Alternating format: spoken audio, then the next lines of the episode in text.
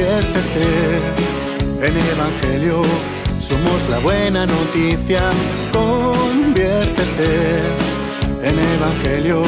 El mundo te necesita, conviértete en Evangelio. Somos la buena noticia, conviértete en Evangelio. Siembra tu vida en la tierra.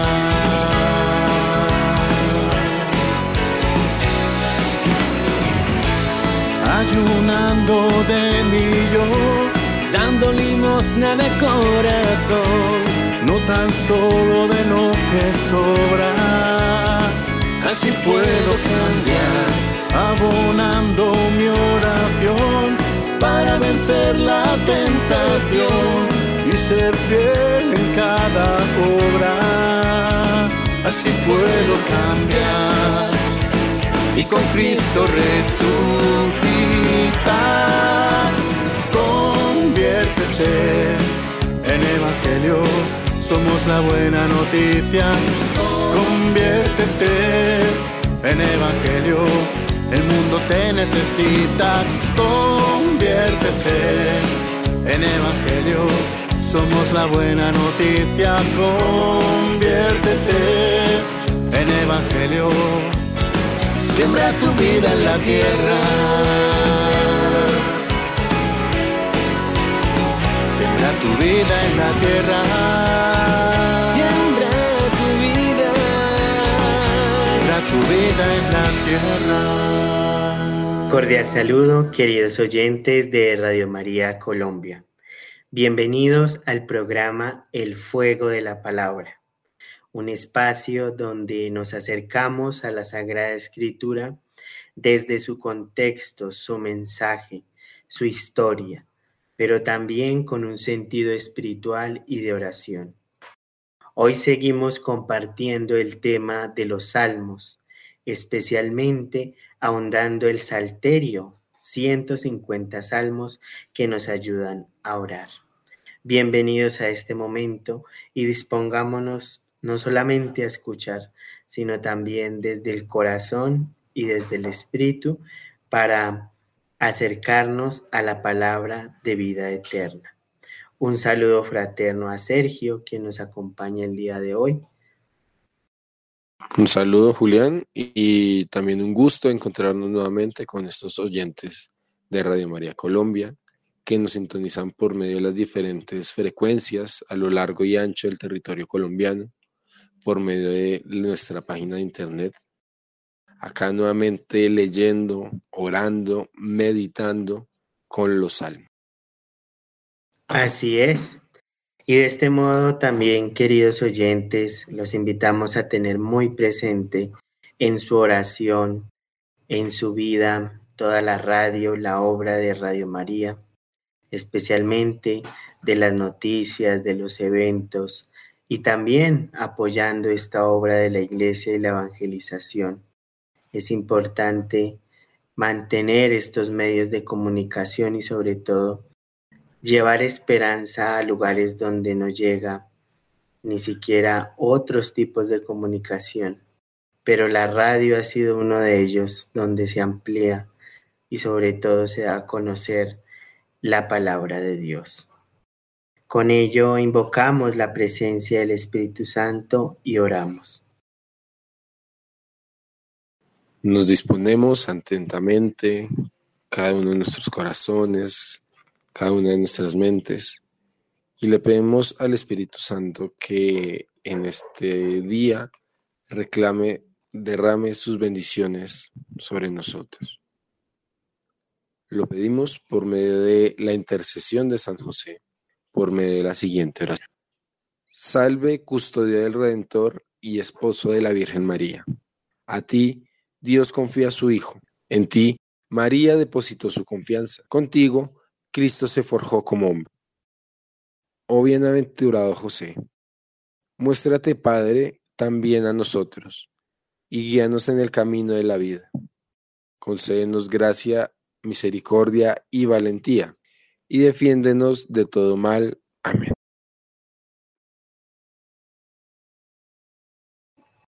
Con estas intenciones y poniéndonos en la presencia del Altísimo, retomamos todo el proceso que hemos abordado acerca de los libros líricos o del libro lírico que es el libro de los salmos.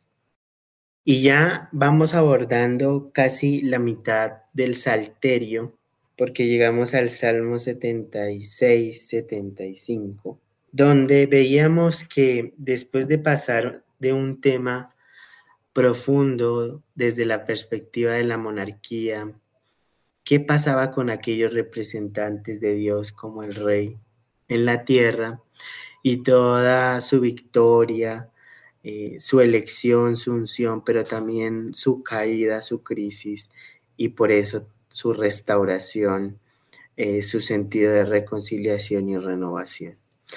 Ahora nos adentramos en una serie de salmos que son propios de un tiempo también importante para el pueblo de Israel, como lo fue el exilio babilónico. Decíamos también anteriormente que en la historia del pueblo de Israel también dislumbramos diferentes situaciones. Y estas situaciones son propias del pueblo frente a su relación y alianza con Dios. Es por ello que en esa vivencia y consolidación de un pueblo se forja en primer lugar un círculo de ancianos, lo que llamamos una reunión de un consejo de ancianos, y es lo que observamos en el texto o los libros históricos que nos hablan de los grandes personajes que ayudaron en el impulso y en la representación del pueblo a otras comunidades. Y estos valientes que sobresalían en el pueblo, pues también representaron un derrotero como guía, como reflejo o modelo a seguir de la presencia de Dios en cada uno de los hombres. Más adelante, unificando eh, las doce tribus, teniendo presente esa consolidación de los hijos de Jacob, se va entendiendo el aspecto del liderazgo no solamente en el consejo, sino en una sola persona cabeza o líder que es un rey. Y es así como se forja la visión de la monarquía, de la representación de un solo líder que también con su lucha y su fuerza con otros pueblos se da a la conquista y a la defensa. Este reino, llamado el reino unificado, pues durará eh, bastante tiempo, pero solamente a la cabeza de tres grandes personajes, como lo fueron Saúl, David y Salomón. Después de este reino unificado viene un reino dividido como lo es el reino del norte y el reino del sur. Y es aquí también cuando viene el, ir y el devenir de aquellos reyes, hijos de Salomón, Jeroboam y Roboán y sus descendientes, frente a la cuestión de la fe, de lo político, lo religioso y también lo económico. Estos reinos, Israel y Judá, pues tienen unas dinámicas particulares y se van consolidando dentro de su contexto. Pero también observamos pueblos extranjeros, pueblos que, que surgían en otros lugares con una cosmovisión, con una amplia trayectoria también de evolución en aspectos políticos, económicos, científicos, donde ellos buscaban ampliar sus horizontes, como lo es el imperio asirio, que viene invadiendo el reino del norte, que es Israel, en especial la capital Samaria, hacia el 722 a.C.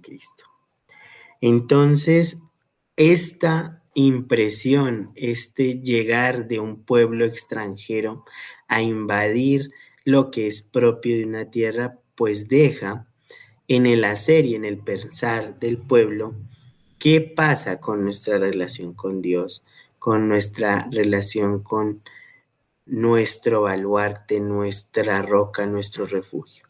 Y en especial eh, el reino de Judá, que es tomado hacia el 586 a.C. por el imperio babilónico a la cabeza de Nabucodonosor, rey, quien destruye el templo. Y es lo que llamamos el exilio babilónico. Ya también Sergio nos contaba en el anterior programa que no solamente ha sido el éxodo uno de los ítems importantes para la celebración del pueblo de Israel, sino también el exilio. Y posteriormente serán otros hechos que marquen su tiempo, el pensar y esa visión con Dios. Así que nos estamos trasladando a un periodo donde la influencia de los pueblos extranjeros también van a hacer reflexionar al pueblo desde sus distintas perspectivas, esa visión propia, esa visión y alianza con Dios, que al dejar entrar algo que no es de ellos, pues nos lleva a pensar qué pasa con esta acción de Dios en el pueblo y sobre todo esa fidelidad ante lo desconocido, ante lo que es diferente, ante, podríamos decir, la idolatría de otros cultos. Pero es en estas acciones también donde se devela la purificación misma de lo que se cree al interior. Muchas veces nos quedamos solamente en lo propio de nosotros y que no eh, tiene cambio, que no puede ser transgredido, que no puede entrar en diálogo, pero en las circunstancias propias de la vida, pues hay cosas externas que también van influyendo, no para cambiar la esencia, sino para darse cuenta de que no solamente es lo interior, sino es la común unión de todo lo que nos viene, ya sea de afuera y que está dentro de nosotros. Es una expresión también de que con ello se abre una visión universal de la fe, porque no solamente es la revelación propia a un pueblo o a un grupo de personas, sino también qué pasaría cuando estamos expresando la fe a otros pueblos a otros lugares, a otras culturas. Entonces, con la visión de estos salmos que estamos viendo, que son unos salmos más de tipo litúrgico, que hablan de la lamentación tras el saqueo del pueblo, la justicia final, el rey prometido, viene aquí un impulso escatológico frente a una crisis, una crisis que en últimas, eh, pues es un caminar y un entender lo que está pasando y luego hacer una relectura de lo que está pasando para comprender mejor la alianza, la fidelidad, eh, lo cultural y lo propio también de entender la relación con Dios, no solamente como algo que es externo, sino que también viene de la persona y del trato con los demás y sobre todo con el de afuera, con el extranjero y aún más el que tiene otra forma de pensar y de creer a mí. Entonces, estos salmos propios del exilio van a ver eso, van a ver que ante la desolación y el fracaso de la continua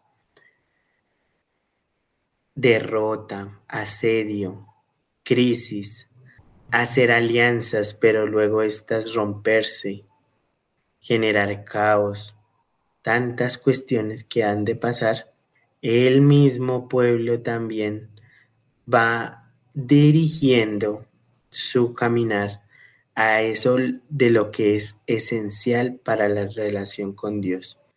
que es la propia intimidad misma y el entender que no solamente es lo bueno, sino también esos momentos que para unos profetas, y si lo decimos en términos de Jeremías, pues son lamentaciones que también Dios provee para fortalecer al hombre en otros aspectos.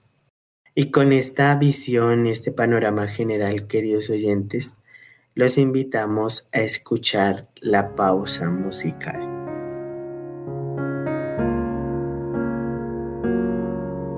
Mi boca, Señor, anunciará tu salvación. Mi boca, Señor, anunciará tu salvación. Yo me refugio en ti, Señor, que nunca tenga que avergonzarme. Por tu justicia, líbrame y rescátame. Inclina tu oído hacia mí y sálvame. Mi boca, Señor, anunciará tu salvación.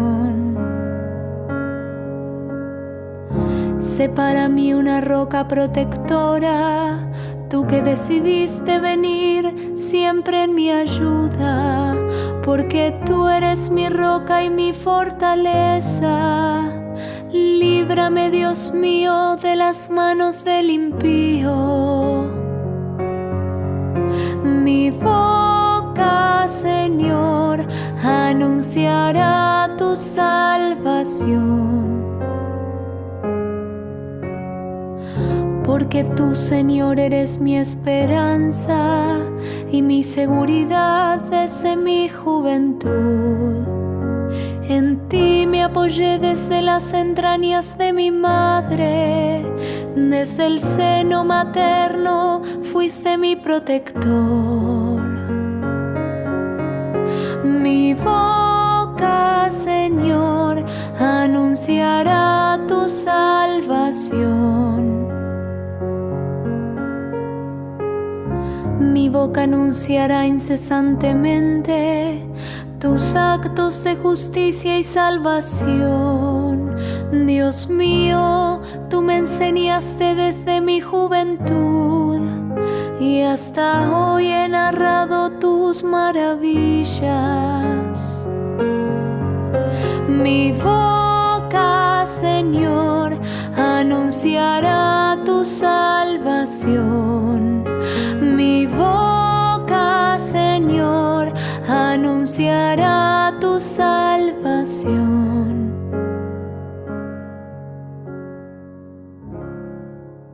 Continuamos aquí en el Fuego de la Palabra por medio de Radio María Colombia. Eh, no sin antes recordarles que si quieren apoyar a la emisora, si quieren apoyar el contenido católico que estamos transmitiendo, pueden contar con diferentes canales, como puede ser el recaudo por caja eh, de Bancolombia, Banco de Bogotá, Banco Popular, Nequi, Baloto o Efecti. La donación mínima son 5 mil pesos y para cualquier información, para el número de cuenta, para el número corriente, pueden pedir mayor información por medio de la línea gratuita nacional 018 180 169 o escribir por medio de eh, por medio del correo info.col arroba radiomaria.org. Continuando con el Salmo 75, ya después de este contexto histórico que nos estaba refrescando, nos estaba regalando, encontramos un texto pensado ya desde la, literatura sapiencial. El salmo anterior, el salmo 74, nos recordaba ese exilio, nos recordaba esa lamentación, nos recordaba, como decía Julián, esa predicación, esa lamentación de los eh, profetas. En este caso, volvemos un poco como a esos temas clásicos, a esos temas propios de la tradición sapiencial que se encuentran tan frecuentemente en los salmos. Este salmo en, particular es un juicio, o nos cuenta, iniciando por medio de una antífona, un oráculo divino que es dirigido a los malvados y anuncia su juicio.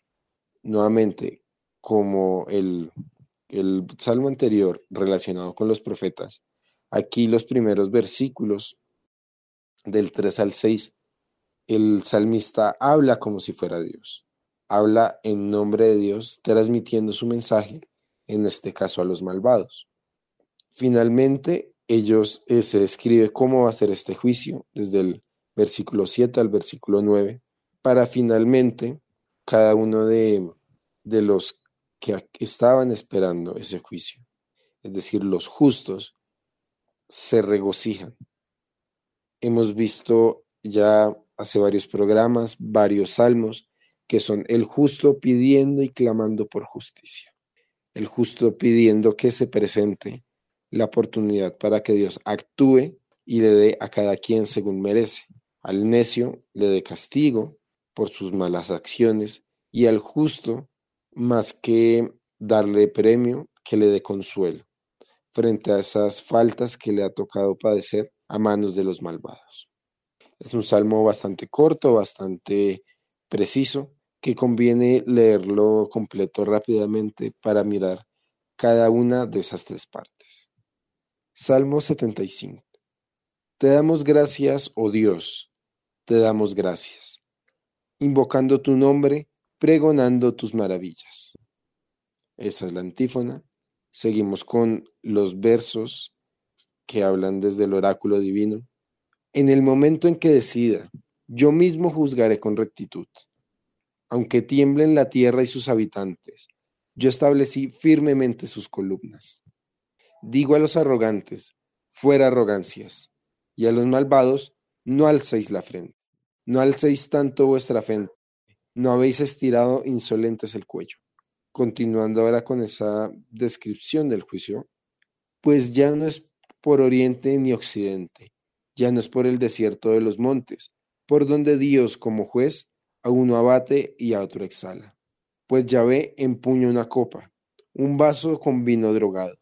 Lo escanciará, lo sorberán hasta las heces y lo beberán los malvados. Y en estos últimos dos versículos viene el regocijo del justo. Y yo lo anunciaré por siempre. Cantaré para Dios quebrará la frente del malvado, mas la frente del honrado se alzará. Continuando con el Salmo 76, vemos cómo ya no estamos hablando de eh, un juicio desde lo justo, desde lo sapiencial, desde esa súplica, sino estamos hablando de un himno escatológico. Es un poco parecido, un poco en la misma tónica del Salmo 75 que acabamos de leer, en cuanto presenta eh, el final de, la historia, presenta cuando el Señor con gloria, con poder, volverá, juzgará y alzará su salvación, su victoria sobre todos sus fieles. En este caso, vemos cómo Israel, como Jerusalén se convierte en un símbolo de salvación no solamente para los, el pueblo de Israel, sino en general para los humildes. Vamos a ir leyendo algunos versículos, algunos de estos, de, de este texto, para poder entender, para poder meditar sobre esta lectura. Dios es conocido en Judá, grande es su fama. Su tienda está en Salem, su morada en Sión. Allí quebró las ráfagas del arco, el escudo, la espada y la guerra. Fulgurante eres tú, magnífico, en medio de montes de botín. Los valientes han sido despojados, durmiendo están su sueño. Les fallaron los brazos a los guerreros. A tu amenaza, oh Dios de Jacob, se pasmaron carro y caballo. Tú eres terrible. ¿Quién puede resistir ante ti bajo el golpe de tu ira? Desde el cielo pronuncias la sentencia. La tierra se amedrenta y enmudece cuando Dios se levanta a juzgar, a salvar a los humildes de la tierra. La cólera humana te reconocerá y rodearán los que escapen a la cólera. Haced votos a Yahvé, vuestro Dios, y cumplíos. Los que lo rodean, traigan presentes al terrible, el que corta el aliento a los príncipes, a quien temen los reyes de la tierra. Con este salmo observamos cuánto el pueblo busca no solamente entender el proceso que está viviendo, sino empezar a comprender la acción de Dios en la crisis, en la dificultad. Y es por eso que la visión de esperanza o de escatología empieza a brotar, ya sea en mínima parte, con estos textos. Y Sergio ya notaba que el juicio propio y una visión universal está puesta al servicio de eso que clama el pueblo en sus adentros. Y no es solamente una causa de, de derrota o de desesperación, sino que siendo el mismo autor quien toma la voz de Dios frente a ello y hace también esa catarsis frente al horizonte desvanecido de pensar que todo ha acabado, renace y reflorece algo que es la esperanza.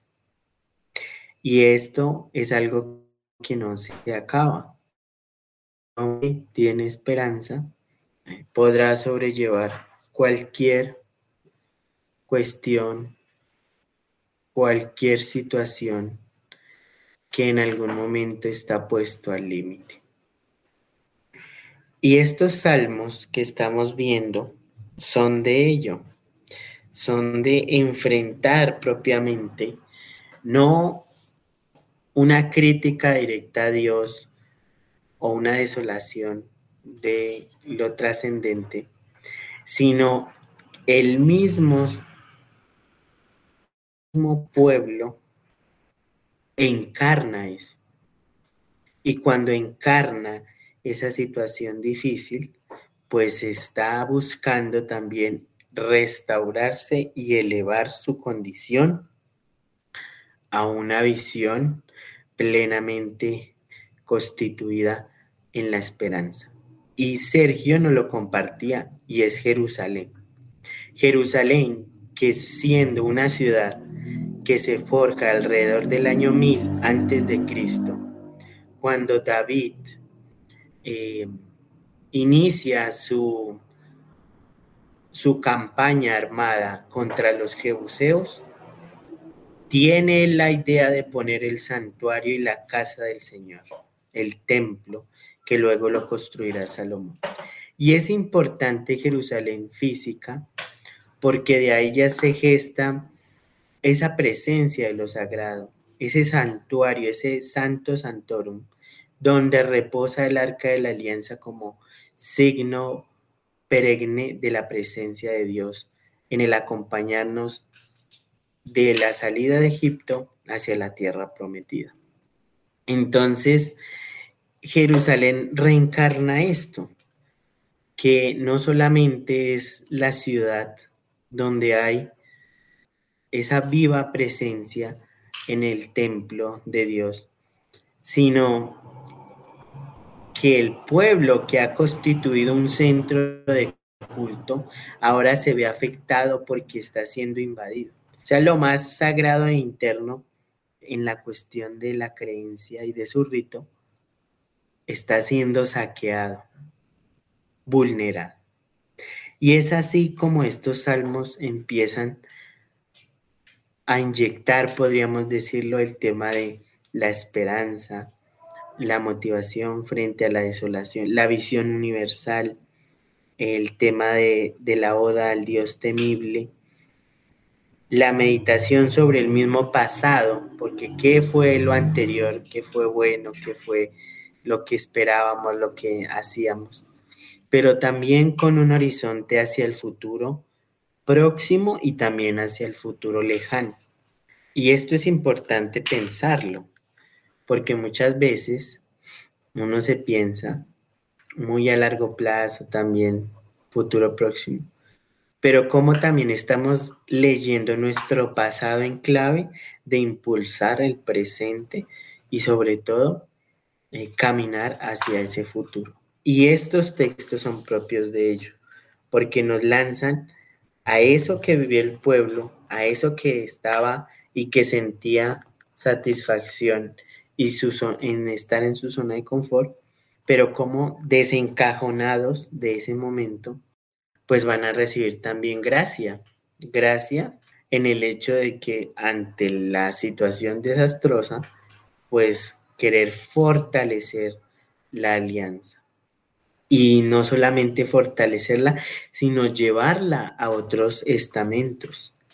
Hablamos que si solo nos quedamos a nuestro adentro, ¿quién va a conocer eso que nosotros tenemos, eso que estamos cultivando, eso que expresa nuestro ser o nuestra fe? Nadie, porque no lo llevamos o no lo compartimos. Entonces, esto les abre también una puerta a entender que dialogando con otros de su fe puede expandirse y no solamente llevarlo a otros lugares, sino ser testimonio en algún lugar desconocido de lo que se cree.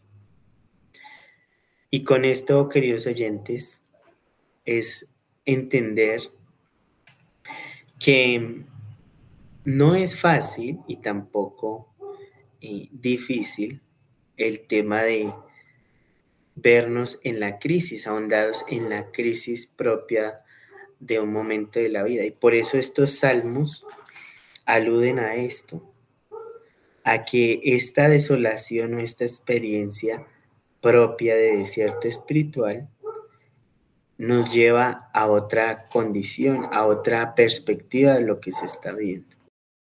Y si lo leemos en clave del tiempo litúrgico que estamos, que es la cuaresma, es entender esto, el desierto espiritual y la preparación para vivir los misterios de la Pascua. Entonces, para el pueblo de Israel en su tiempo fue entender muchos años después en clave espiritual este escenario de crisis y desolación.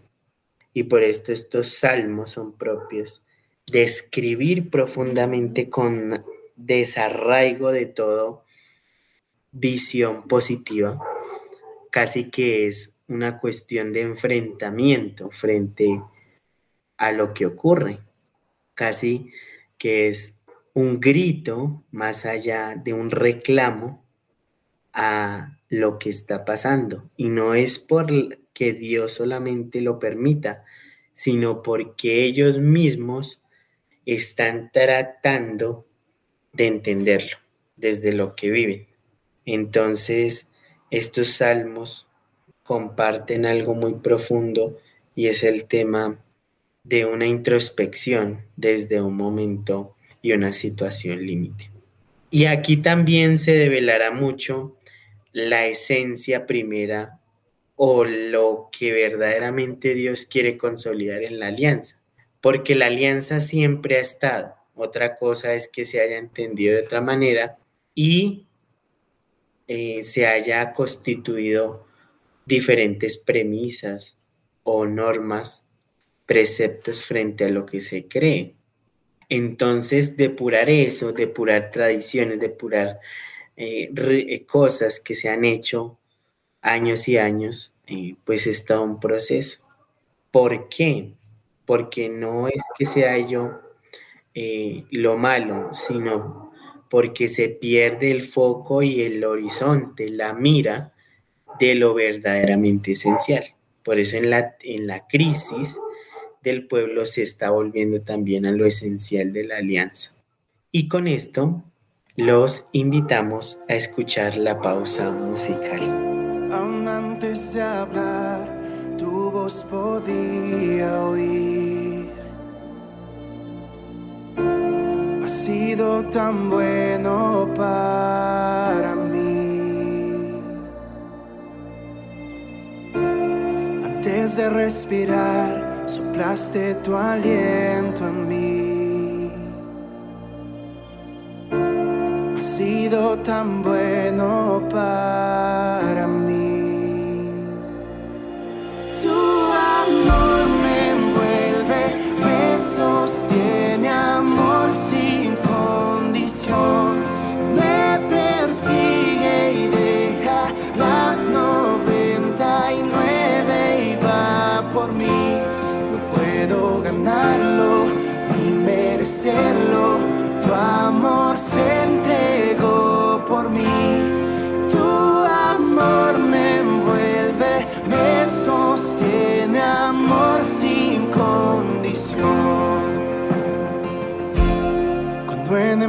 Fui, tu amor luchó por mí. Ha sido tan bueno para mí. Cuando indigno fui, pagaste el precio por mí. Ha sido tan bueno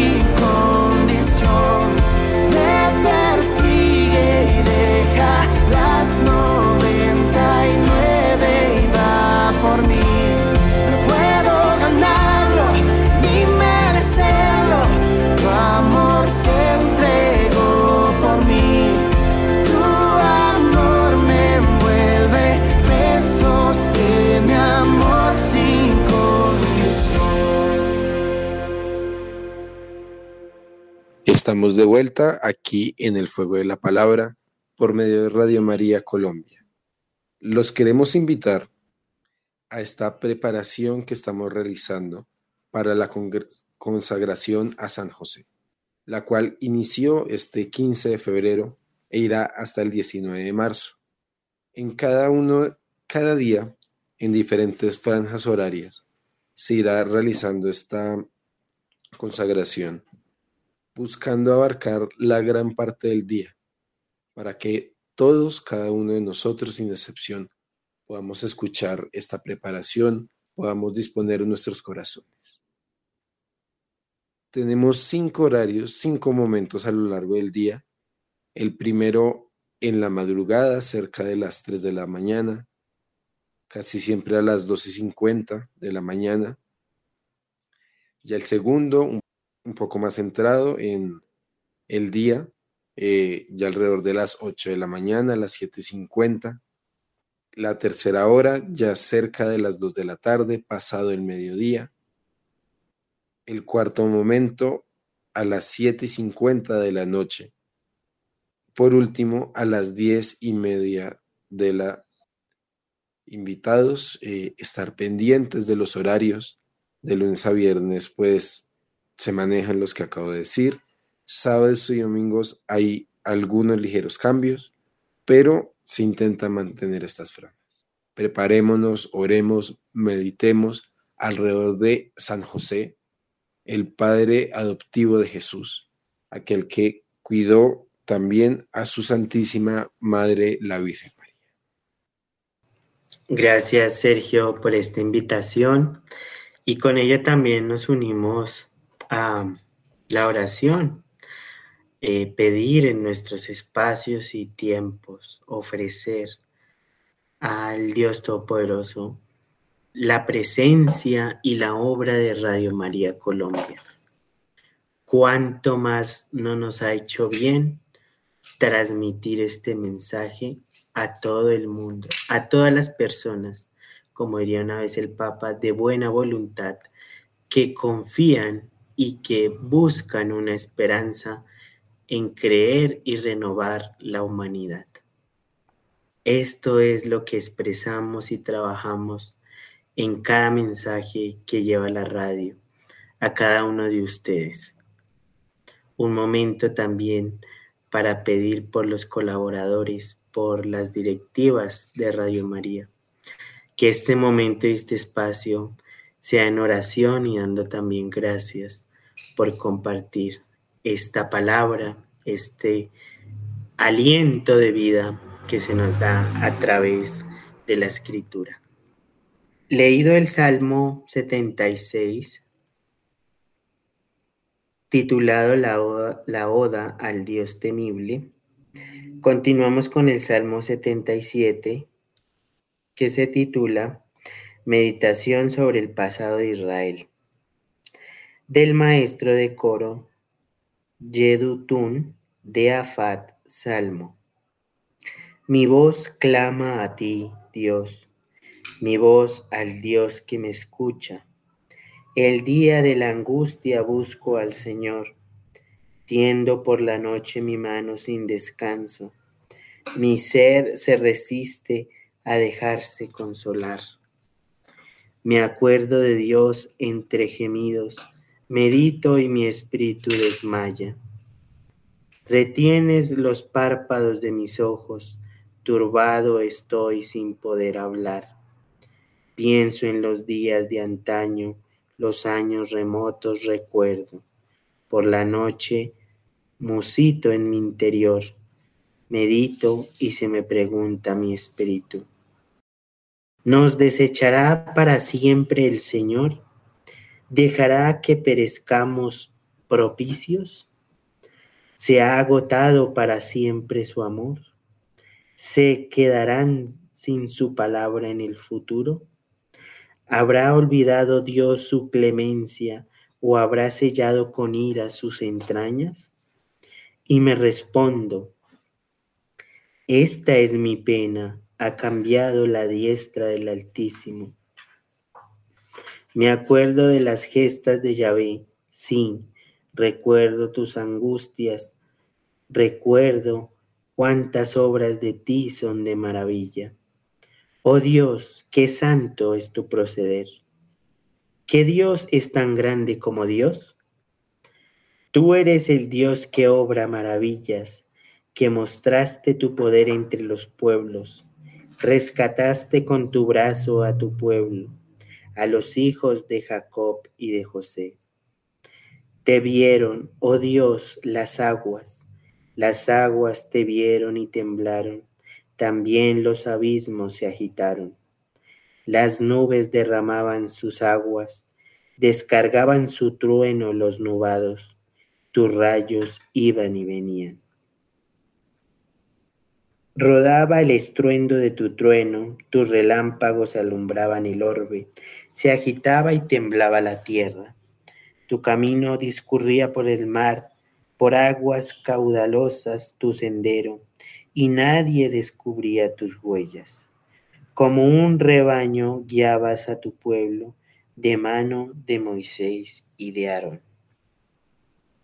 Este salmo, Salmo 77, es la experiencia de una difícil época del regreso del destierro.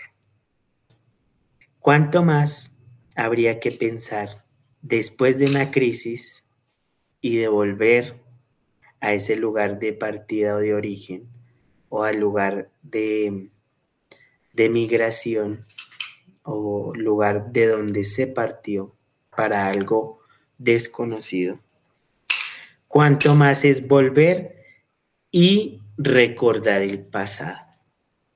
Y es así como esta meditación sobre el pasado de Israel tiene profundamente esto evocado con el salmista, porque él ve los beneficios de Yahvé en el pasado a favor de Israel, las maravillas de la salida de Egipto, pero también pretende que esta clave o esta dinámica de recordar no sea como algo que ha pasado y no volverá, sino que interviene también en el futuro que expresa la voluntad de Yahvé en favor de su pueblo.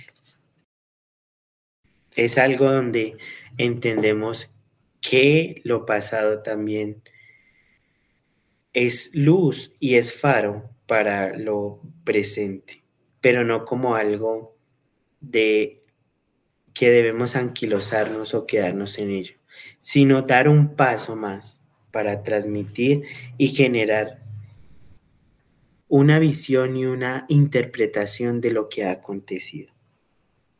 Y por eso vemos tantas preguntas, preguntas y cuestiones propias de la acción de Dios, de lo que ha terminado en Él. Dios ya no está en nosotros, nos ha abandonado. Ha sido tanta su cólera que ya no prefiere atender a su pueblo. Con estas preguntas también hay una intensa respuesta, una respuesta a la glorificación de Dios por lo que Él es y ha demostrado. También a entender que ante esta situación de tiniebla, de oscuridad, de tempestad, también habrá una claridad y una luz. Y estos salmos propician ello. Ante la cuestión, la pregunta, hay una respuesta, pero una respuesta con exclamación, porque eso significa forjar una experiencia sólida de la vida misma, una experiencia sólida de esa alianza que para ellos les, les ayudará a volver a su tierra desolada, haberse ido a un lugar desconocido y volver a retornar, a restaurar lo que para ellos significa Jerusalén y sobre todo el ser pueblo elegido, pueblo de Dios, pueblo de la alianza y pueblo de un solo Señor.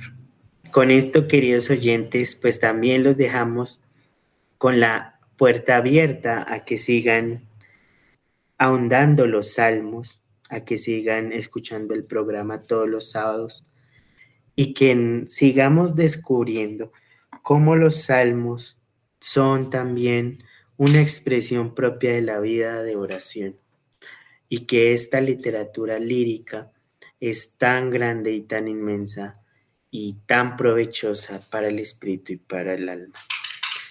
Sigamos unidos en oración, también fortaleciendo el espíritu y sobre todo en este tiempo de la cuaresma, tiempo de ayuno, ofrenda y oración, contemplando el misterio de Cristo hacia la celebración del tríodo pascual. Gracias por la escucha no olviden orar por la hora de Radio María. Dios los bendiga. Una feliz tarde.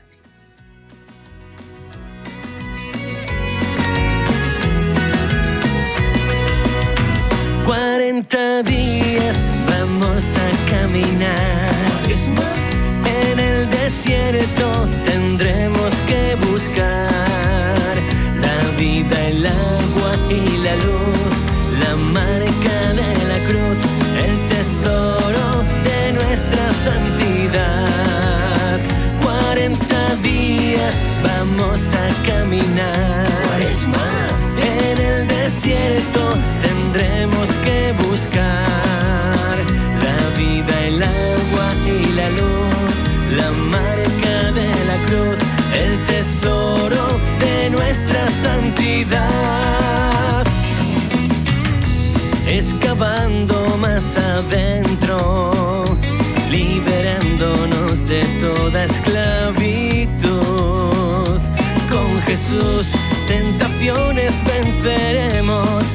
tesoro encontraremos en